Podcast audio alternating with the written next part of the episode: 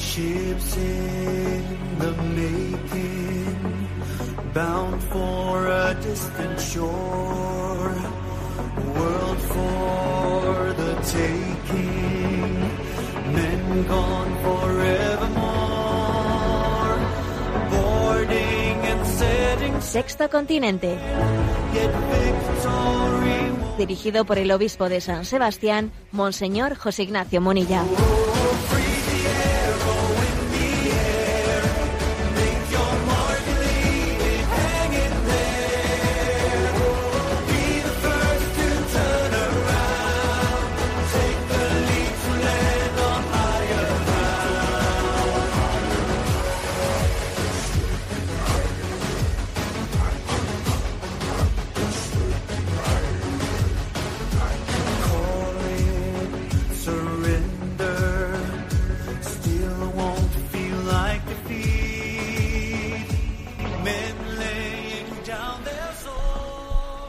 Cordial saludo a todos los oyentes de Radio María. Un día más, con la gracia del Señor, nos disponemos a realizar este programa llamado Sexto Continente, que lunes y viernes de 8 a 9 de la mañana, una hora menos en las Islas Canarias, realizamos en directo aquí en Radio María España.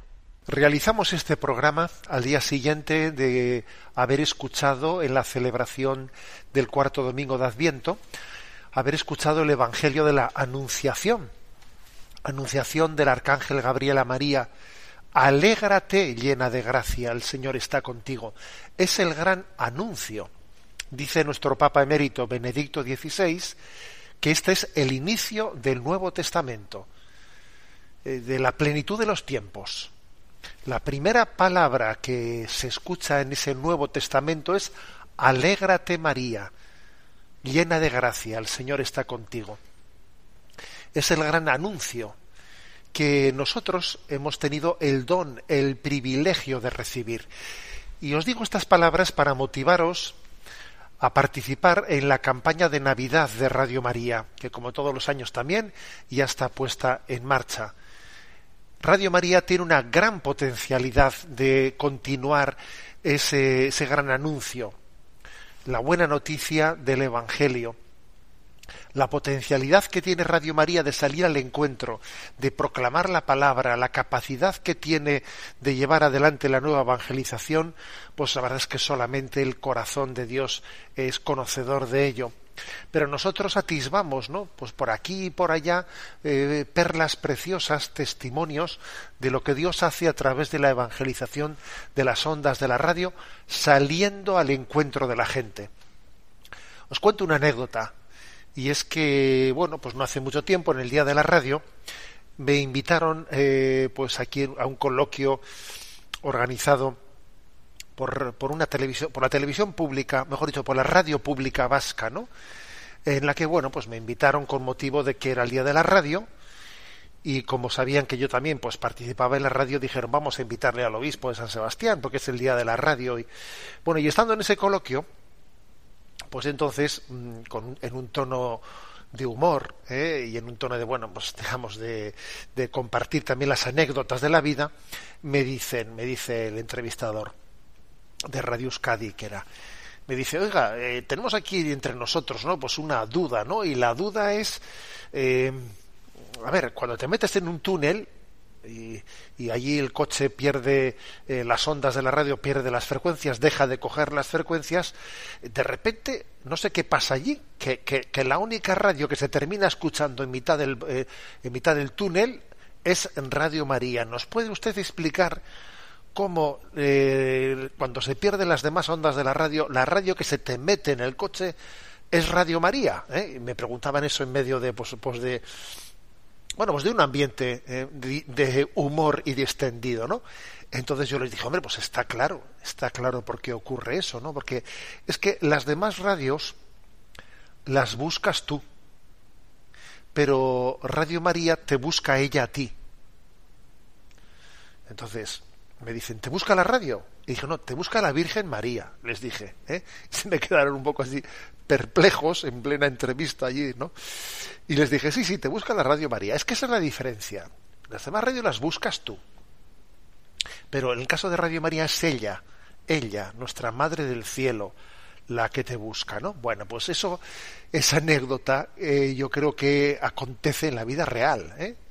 Y por lo tanto, os animo a participar todos en esta campaña de Navidad de Radio María, hacer nuestras contribuciones, nuestros donativos, porque bueno, porque vamos a seguir evangelizando y porque además Radio María, pues mira, con el paso del tiempo se ha ido convirtiendo Radio María España en un, pues digamos, una radio madre, madre de otras muchas radios Marías, ¿no?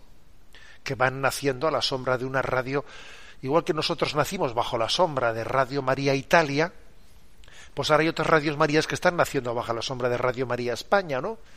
Y que vosotros todos, ¿no? Todos participemos de esta gran, esta gran tarea de la evangelización es un privilegio, ¿no?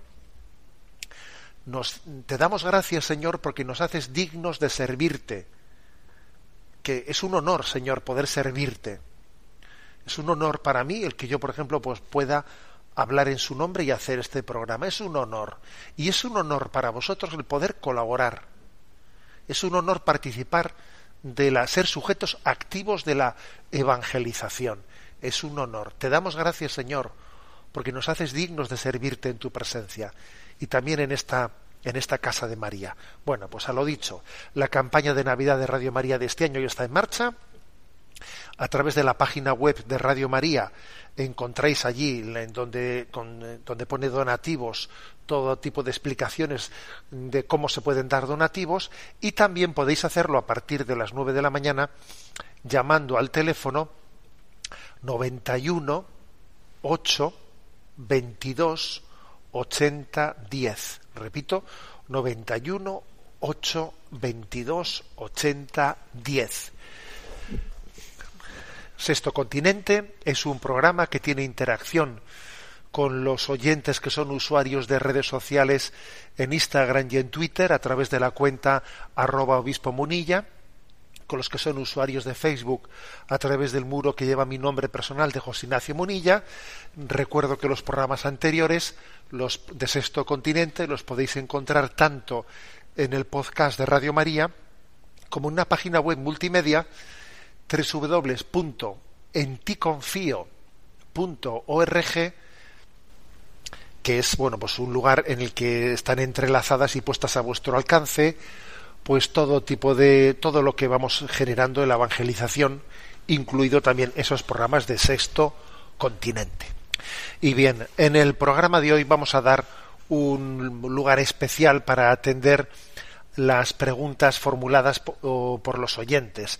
Sabéis que hay un correo electrónico sextocontinente arroba radiomaria.es repito, sextocontinente arroba radiomaria.es, al que podéis hacer llegar vuestras preguntas, colaboraciones, y como digo en el programa de hoy pues de una manera monográfica o por lo menos con una amplia eh, con un amplio espacio vamos a intentar atender a las preguntas que tenemos ahí en espera Javier que está en la emisora de Madrid nos las va presentando. Adelante Javier. Desde Pamplona nos escribe Miguel Ángel Irigaray. Estimado Monseñor Munilla, me ha llamado la atención que en la carta que usted comentó, Samaritanus Bonus, sobre el cuidado de las personas en las fases críticas y terminales de la vida, se diga expresamente la Iglesia considera que debe reafirmar como enseñanza definitiva que la eutanasia es un crimen contra la vida humana, porque con tal acto el hombre elige causar directamente la muerte de un ser humano inocente. La expresión enseñanza definitiva es lo que capta mi atención, ¿Quiere decir que estamos ante un acto de magisterio infalible a través del magisterio ordinario y además en un documento no firmado directamente por el Papa, sino por la Congregación Vaticana para la Doctrina de la Fe? Muchas gracias. Bueno, ese documento, esa carta llamada Samaritanus Bonus, que hemos explicado aquí en Radio María, le dedicamos tres programas para explicar su contenido en la que se aborda el tema de la eutanasia eh, no es un documento que tenga un rango superior en sí mismo, o sea, no es una encíclica, no es una instrucción doctrinal, no, tiene un rango, en cuanto a documento, tiene un rango inferior. ¿eh? Es sencillamente una carta. Pero claro, sí que tiene su aprobación, su visto bueno del Santo Padre. Ahora, si en un momento determinado, como Miguel Ángel ha observado, ¿no? dice que eh, recalca ¿no? o recuerda que es una enseñanza definitiva, eh, definitiva, el, decir que la eutanasia es eh, totalmente rechazada por la Iglesia, no es porque lo diga este documento por primera vez, sino que está recogiendo algo que ya forma parte, forma parte de la doctrina de la Iglesia. O sea, forma parte de la doctrina de la Iglesia decir que es intrínsecamente malo, o sea, siempre será malo provocar la muerte de un ser inocente, de un ser inocente.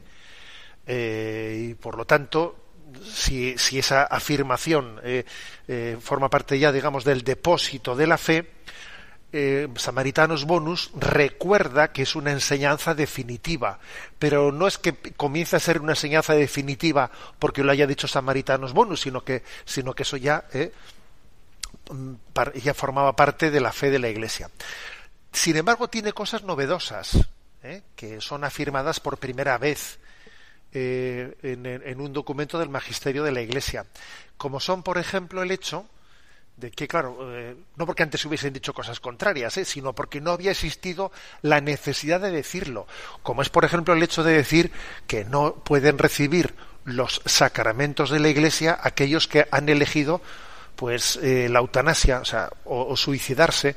Uno dice yo me voy a suicidar, entonces voy a recibir los últimos sacramentos, ¿no? No, no tiene sentido recibirlo. O también, por ejemplo, en el documento se, se dice que no tiene sentido pues que un ministro de Dios o, un católico asista eh, al suicidio de alguien con su presencia, mm, de alguna manera dignificando con su presencia tal barbaridad, ¿no? Como vamos a despedirnos de él y asistimos al momento de su suicidio, pues no tiene sentido. Hay momentos en los que la presencia pues puede ser motivo de confusión, confusión, ¿eh? Entonces, esos, por ejemplo, esas afirmaciones en, estas, en esos terrenos de no poder recibir los sacramentos cuando uno se va a suicidar o, o, esto que he dicho de que un capellán no debe de estar presente no cuando alguien se suicida etcétera eso sí que no sea eso sí que es novedoso en el sentido de que nunca la Iglesia se había visto con necesidad de decir una cosa así, pero por desgracia había habido alguna afirmación en meses anteriores, pues confusa o incluso contraria y por eso este documento ha salido a aclararlo, ¿no? Se ha hecho esta aclaración desde un documento con un rango magisterial máximo, ¿eh? pero suficiente para aclarar pues esa confusión que podría existir a este respecto. Damos paso a la siguiente pregunta. Miriam de Ciudad Real nos plantea, estimado Monseñor Munilla, en la explicación que usted desarrolló sobre el documento vaticano Samaritanus Bonus, hizo una muy breve referencia al punto en que se habla de la posibilidad de que un enfermo decida renunciar, cuando menos en cierta medida, a los calmantes o analgésicos, para unir sus dolores a la pasión de Cristo. He buscado la expresión en el documento y dice literalmente como sigue un profundo sentido religioso puede permitir al paciente vivir el dolor como un ofrecimiento especial a Dios en la óptica de la redención. Sin embargo, la Iglesia afirma la licitud de la sedación como parte de los cuidados que se ofrecen al paciente, de tal manera que el final de la vida acontezca con la máxima paz posible y en las mejores condiciones interiores. Pues bien, mi pregunta es, ¿cómo discernir cuándo debemos optar por una cosa o por la otra? Bueno, agradecemos eh, a Miriam, a esta oyente, que se haya fijado en ese tema muy concreto y muy puntual de ese documento Samaritanos Bonus que hemos presentado aquí en Radio María, porque nos ayuda ahora a, bueno, pues a desarrollarlo. Sí, es cierto, en un párrafo, aunque solo sea en un párrafo, dice ese documento eso, que puede haber personas que reciban como una vocación especial, como una llamada especial, ¿no? Un profundo sentido religioso en el que, bueno, pues eh, tomen la decisión de renunciar a determinado nivel de calmantes o analgésicos que en el fondo son meramente sintomáticos, o sea, no son terapéuticos, no están renunciando a una terapia, sino están renunciando a un nivel de calmantes o analgésicos porque deciden libremente vivir ese nivel de dolor uniéndolo ¿no? a la redención de Cristo y ofreciéndolo con un sentido de reparación ¿eh? de reparación, pues por todo el mundo, por los propios pecados de nuestra vida y por los pecados de toda la humanidad. Entonces, a ver, esta vocación, o sea, esta llamada que, que pueden sentir algunas personas a, a vivir de esa manera, pues es, pues es sin duda alguna un don muy grande que Dios puede darnos. Fijaros que esto es, es, una llamada, yo conozco a personas, ¿eh? conozco a personas pues que esto lo viven, bueno, y lo viven con un sentido sobrenatural, diciendo, bueno, pues yo, pues en vez de cada vez que me vienen, eh, tengo una enfermedad, ¿no? Y cada vez que me viene un determinado nivel de dolores, pues en vez de recurrir rápidamente, ¿no? A los analgésicos o lo que sea, bueno, pues yo sé que esos analgésicos no tienen ningún efecto terapéutico, sino son meramente pues aliviando el sufrimiento. Y yo conozco a personas que tienen el don de Dios, eh, tienen el don de Dios de poder decir, bueno, pues renuncio a determinado nivel eh, de analgésicos y uno mis sufrimientos a la pasión de Cristo y lo hago como, como con un sentido de reparación en la vida, ¿no? Hay un texto de San Pablo de las cartas paulinas que dice completo en mi carne lo que falta a la pasión de Cristo. No es que le falte algo a la pasión de Cristo, pero ese completar en nosotros es hacernos participar, ¿no? Hacernos partícipes de la redención de Jesucristo. Bien, y la pregunta de Miriam era, como también dice el documento, que es que, sin embargo, ¿no? aunque Dios dé esa vocación especial a algunas personas, ¿no? esa llamada especial, eh, sin embargo, la Iglesia dice que es lícito totalmente, ¿no? Pues recurrir al nivel de calmantes o analgésicos que nos permitan vivir, pues en, plena paz, en plena paz, ¿no? O la mayor paz posible, ¿no? Pues también nuestra enfermedad, ¿cuándo eh, tomar una opción o cuándo tomar la otra? Pues es muy importante, fijaros, que esto no se haga por voluntarismo. No debe de ser una cuestión voluntarista, sino que el discernimiento nos tiene que hacer entender si tenemos el don de Dios o no tenemos el don de Dios para poder realizarlo. ¿Y eso cómo se sabe? ¿Mm? ¿Cómo se sabe si uno tiene ese don de Dios o no lo tiene? Pues mira, pues una manera de saberlo, de discernirlo, de intuirlo, es si yo tengo la capacidad de hacerlo con paz y alegría. Si eso yo puedo hacerlo con paz y alegría, pues posiblemente tengo el don de Dios para poder hacerlo. ¿eh? Sin embargo, si es algo que me quita, a ver, que me pone de mal humor, que me tensa, que me quita la capacidad de, relacionarme con los demás, si, si me voy a convertir en, en, en, huraño, en, pues en alguien eh, agresivo con los que me rodean, eh, sin capacidad de relacionarme con ellos, porque estoy aguantando unos dolores que, oye, eh, recurre por favor a los, a los analgésicos y no estés aguantando porque sería un puro voluntarismo, porque todo, porque tu manera de reaccionar, pues delata que no tienes ese don de Dios. ¿eh? O sea, es decir, el don de Dios se traduce no en que no te duela, obviamente. El don de Dios se traduce en que te dé la capacidad de vivirlo, eh, eh, pues, de vivir ese dolor en paz y alegría, sin que te descarrile, para entendernos, ¿no? Sin que te descarrile. Bueno, pues es como veis una manera de discernir interesante, con lo cual yo diría que ni hay que pensar que el que toma calmantes es un cristiano de segunda, y que el que no los toma es de primera. Tampoco lo pensemos así. O sea, los dones de Dios son eh, para cada persona tiene un designio. ¿eh? Ahora, lo, último que habría que hacer es reírse o ridiculizar al que vive esa vocación especial, pues a la, a la reparación, que ese es el misterio, ¿no? El misterio de la reparación. Damos paso a la siguiente pregunta. Un oyente llamado Luis Caro nos plantea Querido Monseñor, tengo unas preguntas surgidas del discernimiento en este tiempo de Adviento con respecto a la inmigración musulmana. ¿Nos tomamos en serio la afirmación de que la pobreza más radical es desconocer a Jesucristo o rechazarlo como Señor? ¿Es justo para los musulmanes ser cautivos del error sin que nadie les anuncie la verdad del amor de Cristo, que da la verdadera vida y la libertad de los hijos de Dios? ¿Qué habría pasado si la Iglesia hispano-romana no hubiera anunciado la divinidad de Cristo, Hijo de Dios, verdadero Dios y verdadero hombre, a los visigodos, que eran arrianos? Arrianismo e Islam tienen muchos paralelismos. Parece como si el signo de los tiempos fuera una llamada a un renacer misionero a todos los que llegan a nuestra tierra, tierra de María, por un motivo u otro, con mis mejores deseos. Bueno, pues la reflexión que nos hace este oyente es interesante. ¿eh? Es interesante porque eh, hay dos cosas que tenemos que saber integrar ¿eh? para ser fieles al Señor. Por una parte es el hecho de que tengamos una relación de colaboración entre las religiones, o sea, por ejemplo, que exista ese diálogo y ese encuentro entre pues la religión cristiana, la judía y la islámica, que son las tres religiones monoteístas.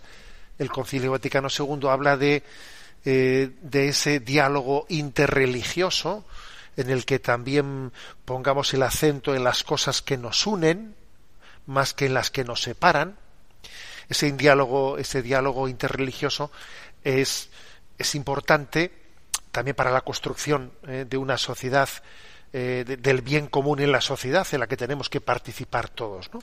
Bien, pero dicho esto, dicho esto, en ningún momento el Concilio Vaticano II, al decir esto, pretendía extraer una falsa consecuencia, que era la de que entonces, bueno, pues si lo nuestro tiene que ser el diálogo interreligioso, ya no podemos propiamente predicar a Jesucristo o llamar a la conversión a los miembros de otras religiones. Eso sería una conclusión totalmente equivocada. Cuando Jesús nos dijo, nos dijo, id y proclamad el Evangelio a todos los hombres de la tierra, pues se estaba refiriendo a todos, o sea, no solo a los que no tenían ninguna religión, que por cierto en aquel tiempo no existía nadie sin ninguna religión, sino a todos, ¿no? Profesasen eh, la religión que profesasen. Y si proclamad el Evangelio. Luego, por lo tanto, el, esa oposición entre, bueno, es que ahora ya no es tiempo de llamar a la conversión a los musulmanes, ya no es tiempo de llamar a la conversión a los judíos, ahora es un tiempo para predicar el diálogo interreligioso. A ver, eh, quien saque esa conclusión está deformando el Concilio Vaticano II. ¿Mm? Está haciendo una errónea lectura. Por lo tanto, estamos llamados a tener pues, pues eh, eh, esa doble forma, que no es incompatible. Tenemos un diálogo interreligioso eh, eh, hay, hay, momentos en los que nos tenemos que prodigar en ello, en el que se subraye especialmente los aspectos comunes de las religiones, y también habrá momento, como no va a haber momento, para, para esa predicación explícita de Jesucristo y esa invitación a la conversión. Entonces, a ver, es que eh, tenemos el riesgo de que le llamemos proselitismo, porque enseguida hoy en día se saca la palabra proselitismo. ¿eh? Eh, como que la, la, predicación de Cristo y la llamada a la conversión es proselitismo. No, proselitismo en el sentido negativo del término será si se hace con un estilo de, de una falta de delicadeza o de, o de, un, eh, o de un no saber eh, contextualizar las cosas y, y, y discernir los tiempos de Dios. Porque, por ejemplo, sería un error el que alguien dijese, bueno, como San Pablo dice que hay que predicar a tiempo y a destiempo, pues entonces yo no necesito discernir los modos ni los tiempos de Dios. No, a ver, no, no apliques esa frase de San Pablo de esa manera literalista, mm, descontextualizada. Lo de que hay que predicar a tiempo y a destiempo no se refiere a eso. Se refiere que hay que predicar sin cansarse. ¿eh? pero claro que uno, eh, pues para no ser proselitista, eh, sí que tendrá que discernir, pues hombre, pues el tiempo y los modos, pero debe de predicar el Evangelio y no dejar de hacerlo, porque como resulta que nos han predicado que tenemos que tener diálogo interreligioso, entonces no cabe, no cabe predicar a Cristo y llamar a la conversión. Eso es una, eso es una deformación de bueno, pues de lo que el Concilio Vaticano pretendió realizar. ¿eh? Entonces, en definitiva, pues bueno, pues tenemos que tener eh, e-, esa acogida a los hermanos de otras religiones, ¿no? que lleguen a, nosotros, pero también obviamente tendremos que buscar los momentos y, las situaciones para poderles predicar el Evangelio de Jesucristo. ¿Cómo no? ¿Eh? ¿Cómo no? vamos a tener un momento de oración elevando nuestro, nuestro corazón a Dios. Esta canción es preciosa, la que vamos a escuchar, es una canción en la que se hace referencia ¿no? a ese momento eucarístico en el que los ángeles de Dios asisten a la liturgia y están participando en ella y elevan, ¿no? elevan la ofrenda de Cristo cada vez que asistimos a la Eucaristía, en ella están participando también todos los ángeles y la liturgia celestial se une, ¿no? a la liturgia de la Iglesia. Vamos a gozar y disfrutar de este canto.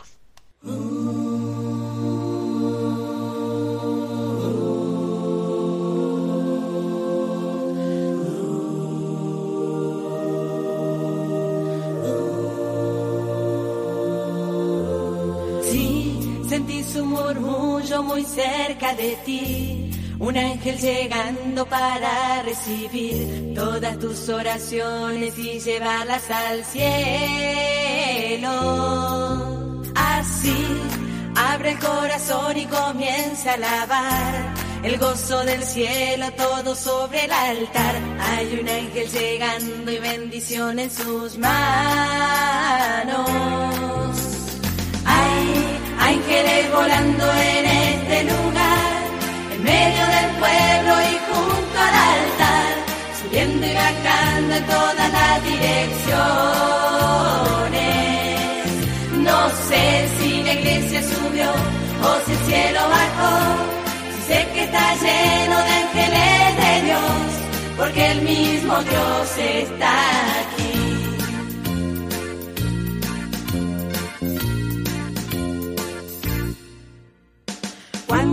Los ángeles pasan, la iglesia se alegra, ella canta, ella llora, ella ríe y congrega, enfrente del infierno disipa el mal. Siente, siente la brisa del vuelo de tu ángel ahora, confía hermano, pues esta es tu hora, la bendición llegó y te la vas a llevar.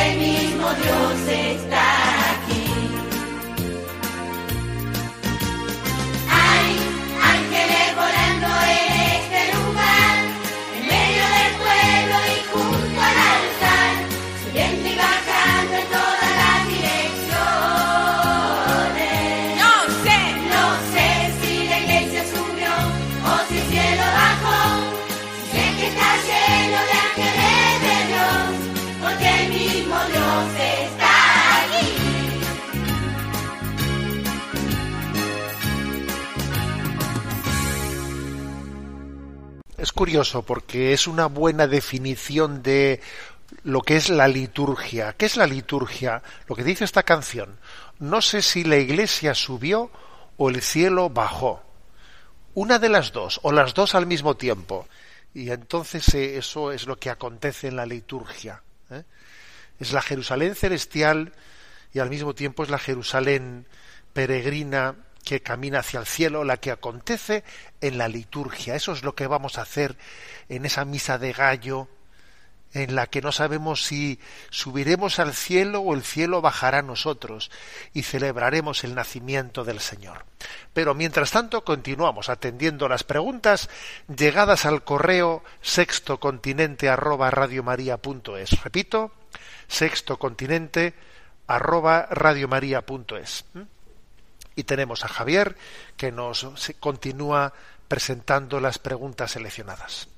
Nos escribe Begoña desde Inglaterra. Buenos días, monseñor. Quería compartir una situación que me ha parecido un poco triste y desoladora. Actualmente vivo en Inglaterra y viajo a España para ver a mi familia.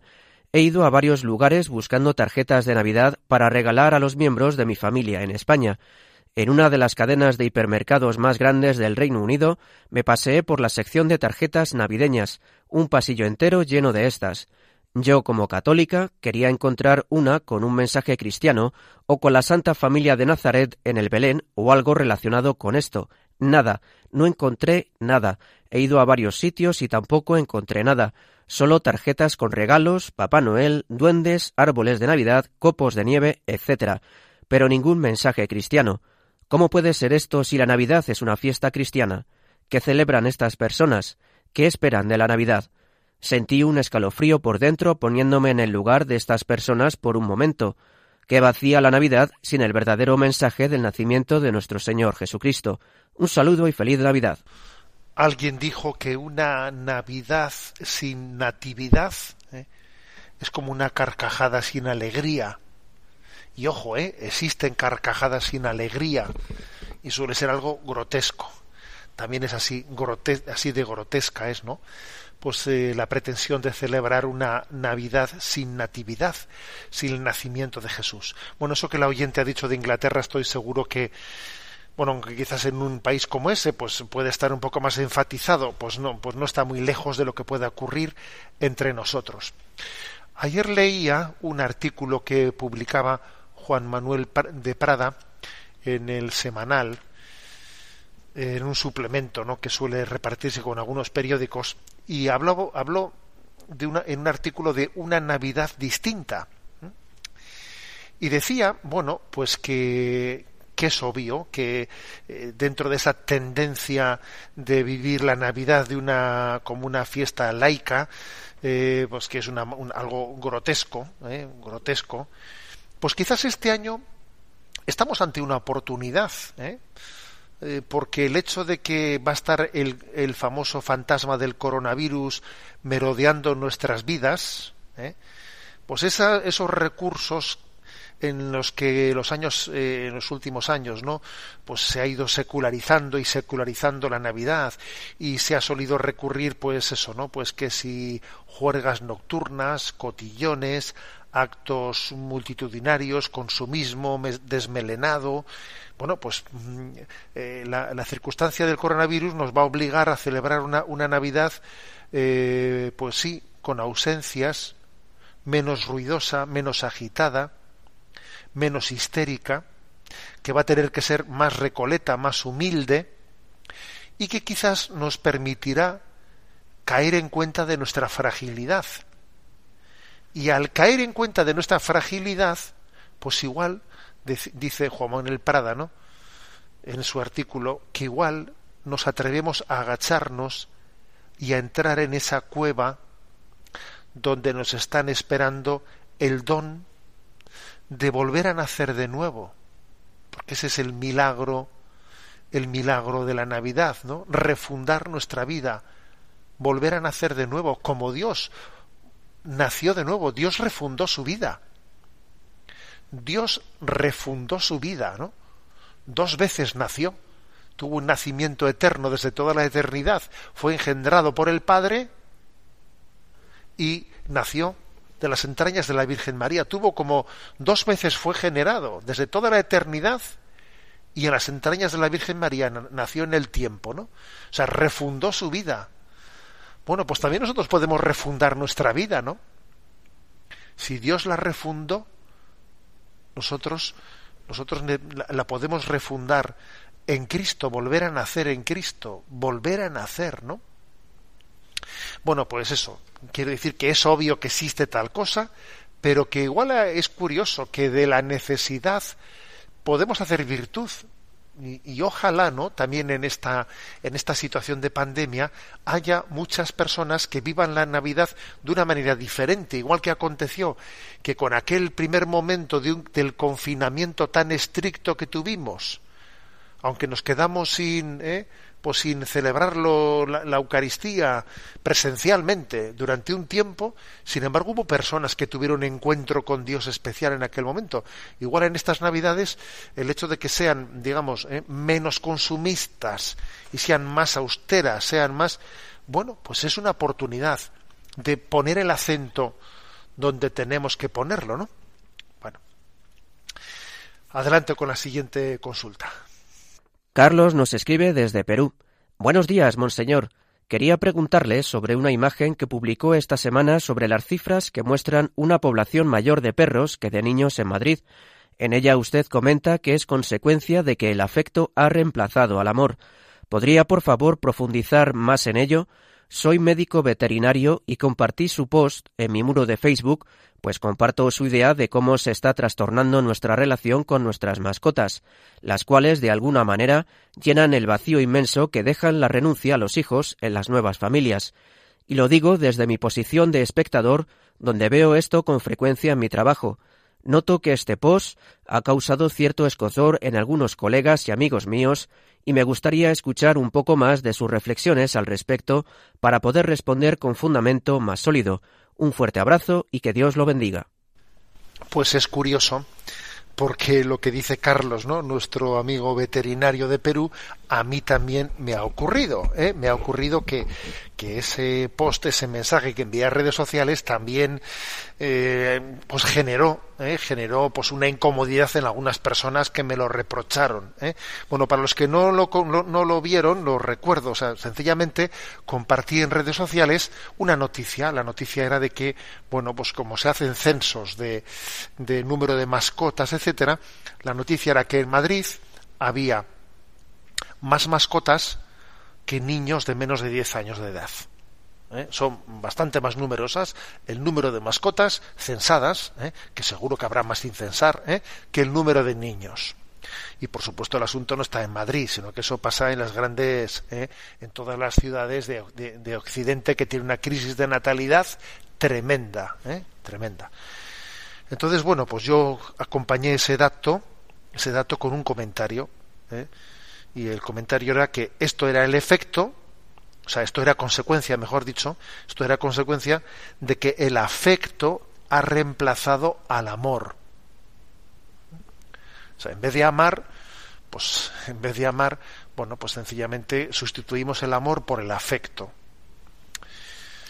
Y bueno, pues la verdad es que claro, pues yo sí me di cuenta que, que, ese, que ese comentario molestó a personas. ¿Eh? Hay personas que se sienten molestas por un comentario como ese, personas que tienen mascotas y, bueno, pues me, me, fijé que algunos me decían, oiga, señor obispo, yo a mí no me parece correcto ese, ese, ese comentario porque yo amo a mi perro, yo no tengo afecto a mi perro, yo le amo a mi perro. Yo decía para mí, por el amor de Dios, pues a mí me parece que a un perro no se le ama.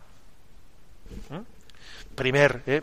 Primer matiz es que yo creo que tenemos un problema muy serio, ¿eh?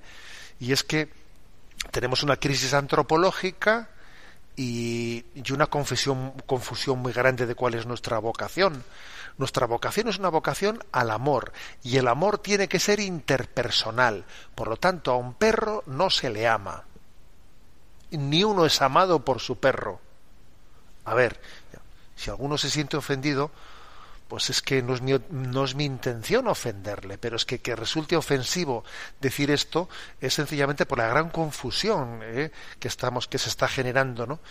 Eso en primer lugar. Y en segundo lugar, claro que es cierto que eh, claro que yo cuando hago una afirmación como esta, como afirmación como esta, en absoluto estoy diciendo que las personas que tengan una mascota en su casa, eh, pues hayan renunciado a amar ¿eh? De hecho, habrá personas que tienen familias numerosas y tienen mascotas. ¿eh? O sea, no se me ocurre decir que el que tenga mascotas es una persona que no ama. No, no digo eso. O sea, ¿eh? pero claro que es verdad que existe una, una tipología, una tipología, una forma de vida en la que la medida en que nos hemos ido cerrando a la vida, a la transmisión de la vida, Claro, como se produce un, un vacío inmenso, inmenso en nuestro corazón, porque estamos llamados a amar y a dar la vida, y para poder dar la vida hay que amar. Si uno no ama, no da, la, no da lo que no ama. ¿eh?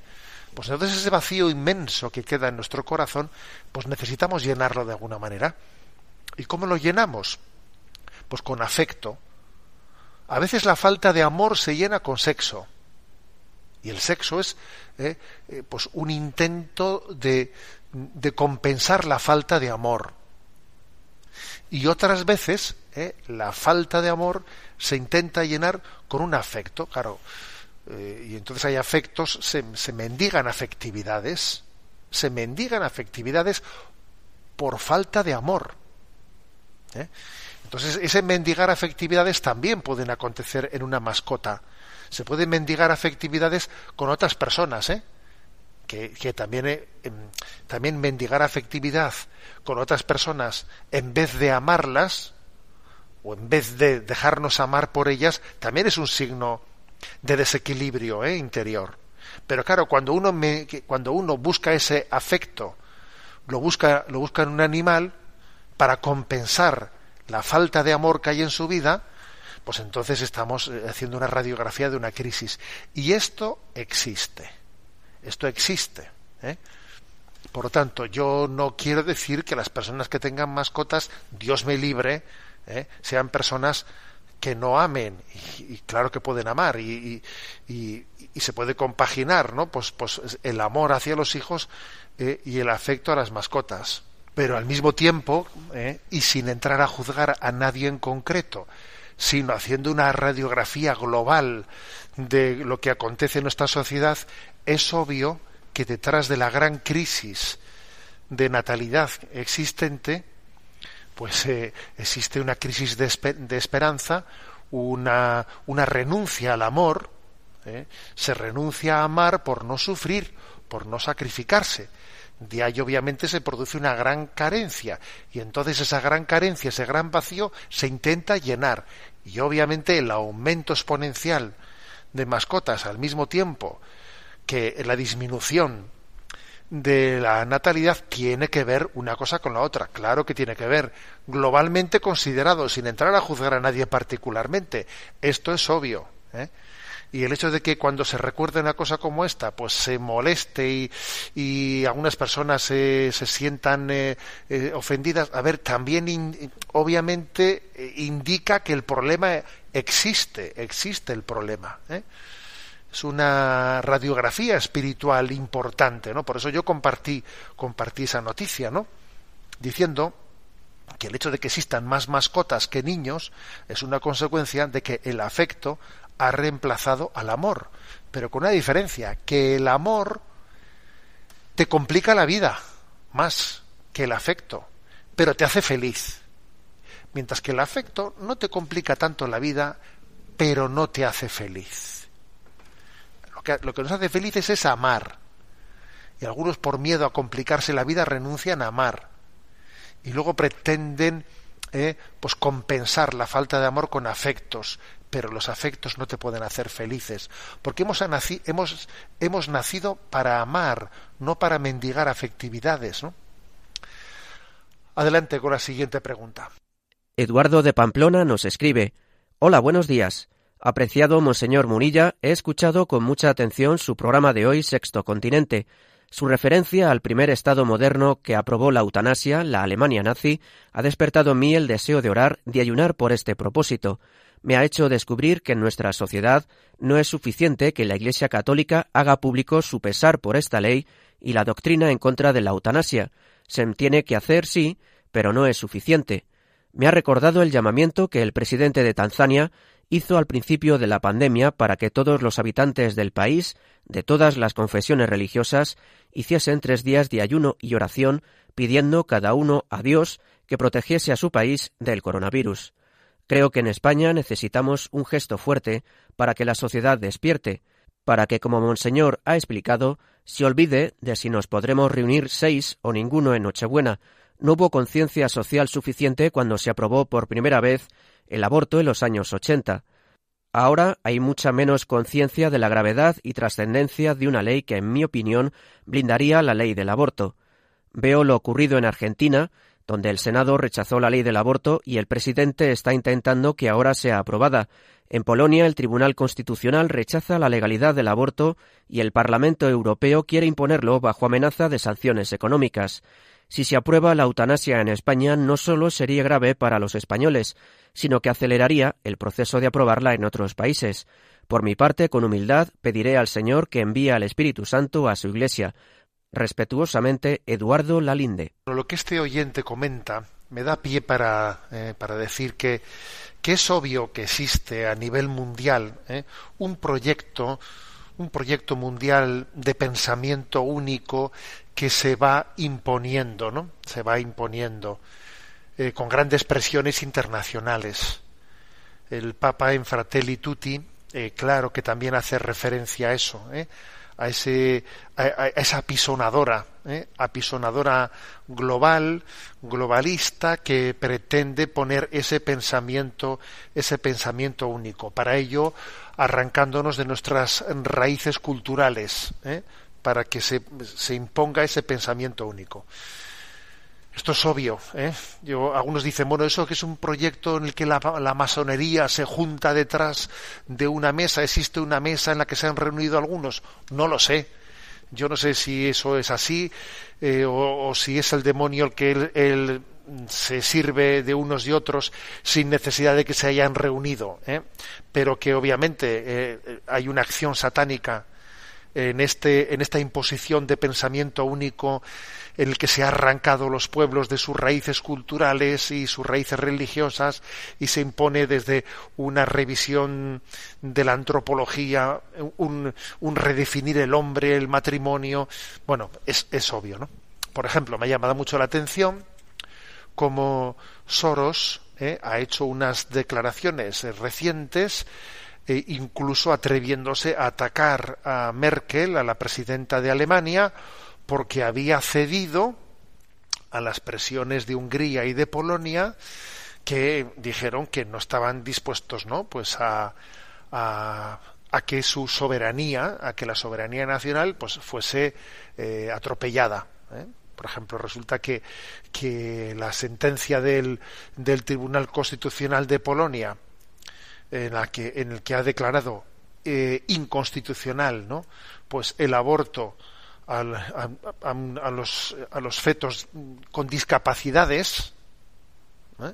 pues resulta que el, eh, pues ahora Europa viene eh, a cuestionar, a condenar a Polonia por, por haber dicho eso, pero, pero ¿qué es eso? ¿Pero qué pasa? Que o sea, en Europa nos va a imponer, nos va a imponer a las naciones que, europeas el aborto nos lo va a imponer, por ejemplo, ¿no? Entonces, a ver, Hungría y Polonia se han unido para, bueno, pues para hacer un veto, un veto económico que obviamente el veto era eh, sencillamente era un, un, pues un recurso de agarrarse a algo en el que tuviesen fuerza de influencia para exigir que se les respetase en su identidad, ¿no? Y la identidad de las decisiones que tomaban, ¿no?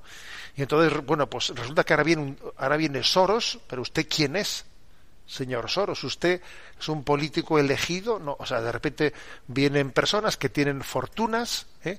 que tienen fortunas, como también de repente hemos sabido, ¿no? Pues que, pues que el fundador de Facebook, que había destinado 500 millones de euros ¿eh?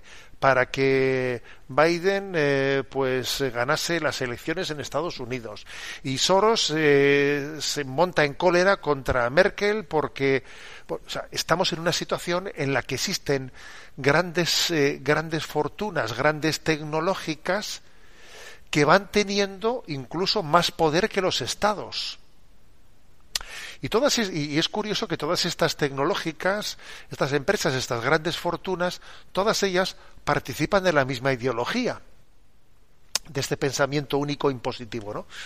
Entonces, a ver, yo creo que, que, es, que es obvio que, que nuestra batalla, nuestra batalla mmm, es desproporcionada.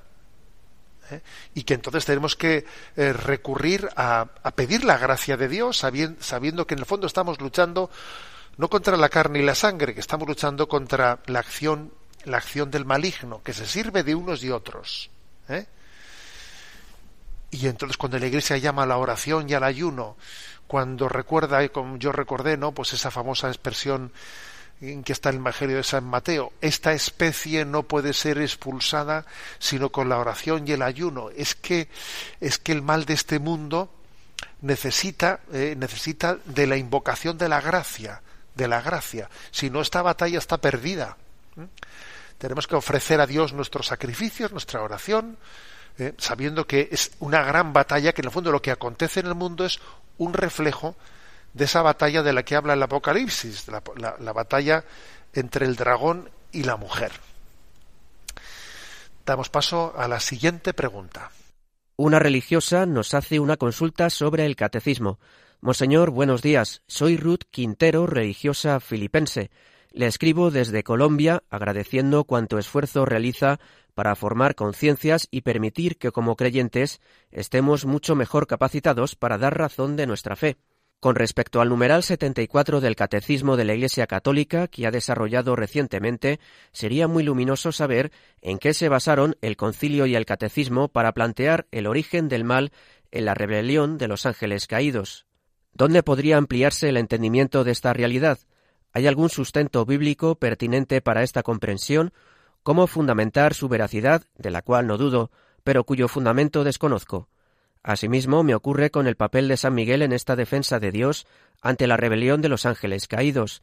Dios le bendiga por la luz que arroja sobre tantos temas fundamentales en nuestra fe y por su celo pastoral, que Él le confirme cada día en su amor y que recostado en su pecho le conceda la gracia de seguir traduciendo para nosotros los latidos de su sagrado corazón. La pregunta que hace esta religiosa colombiana es en referencia a la explicación que vengo realizando a través de YouTube ¿eh?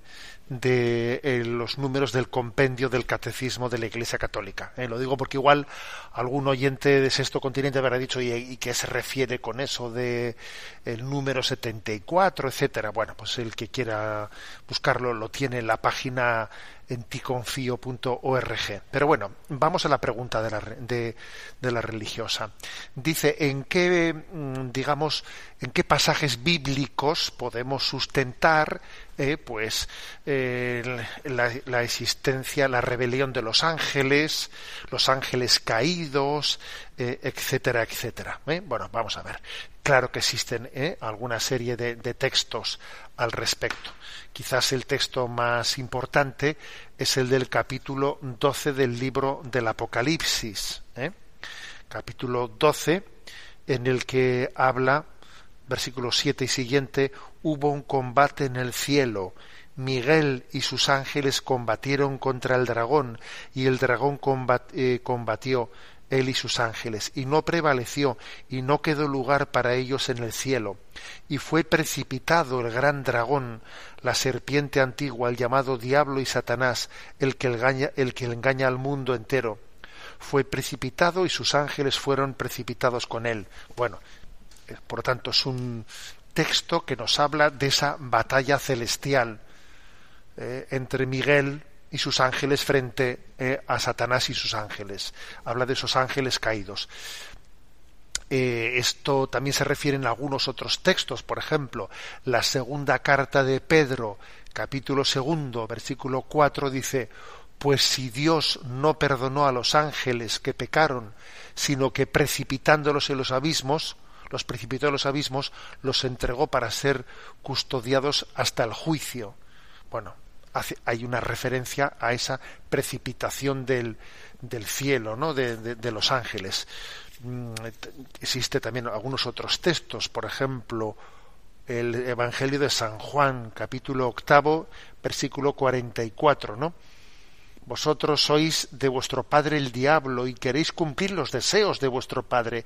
Él era homicida desde el principio y no se mantuvo en la verdad porque no hay verdad en él. Bueno, pues habla aquí Jesús en esa diatriba, eh, habla de que como eh, el diablo era homicida desde el principio, es decir, se reveló a Dios desde el principio, ¿no? y aparece también en el, en el momento del pecado original, Génesis 3, versículos del 1 al 5, en esa imagen de la serpiente que tienta a Adán y Eva, esa imagen de la serpiente tentadora, esa imagen del, del ángel, del, del, de Satanás, del ángel caído que tienta al hombre. ¿eh? O sea que existen como podéis ver, una serie de textos bíblicos en los cuales se apoya nuestra fe, aunque como siempre he dicho, nuestra fe está, basada en la, la, fuente de nuestra fe, la fuente de la revelación, es la Sagrada Escritura leída en el contexto de la tradición de la Iglesia, ¿eh?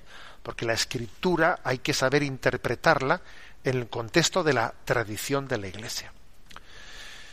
Bien, eh, no quiero terminar este programa sin felicitaros de todo corazón la Navidad, porque bueno, el próximo sexto continente ya, ya habrá pasado la Nochebuena y quiero, quiero felicitaros de todo corazón y os deseo que sea noche de luz, noche de nacer a una vida nueva. Estoy convencido de que muchos de vosotros la vais a celebrar pues con pues de una manera más solitaria que otras veces la hemos celebrado, también también es mi caso, ¿no? Pues porque nuestra madre también falleció y en estos momentos uno pues echa mucho en falta, ¿no? Los seres queridos que están ausentes, pero yo le pido a Dios de todo corazón que su presencia llene nuestra vida. La presencia de Cristo llena nuestro corazón. Eso es lo fundamental, os lo deseo que nazcamos todos a una vida nueva en Cristo Jesús. Me despido con la bendición de Dios Todopoderoso, Padre, Hijo y Espíritu Santo. Alabado sea Jesucristo.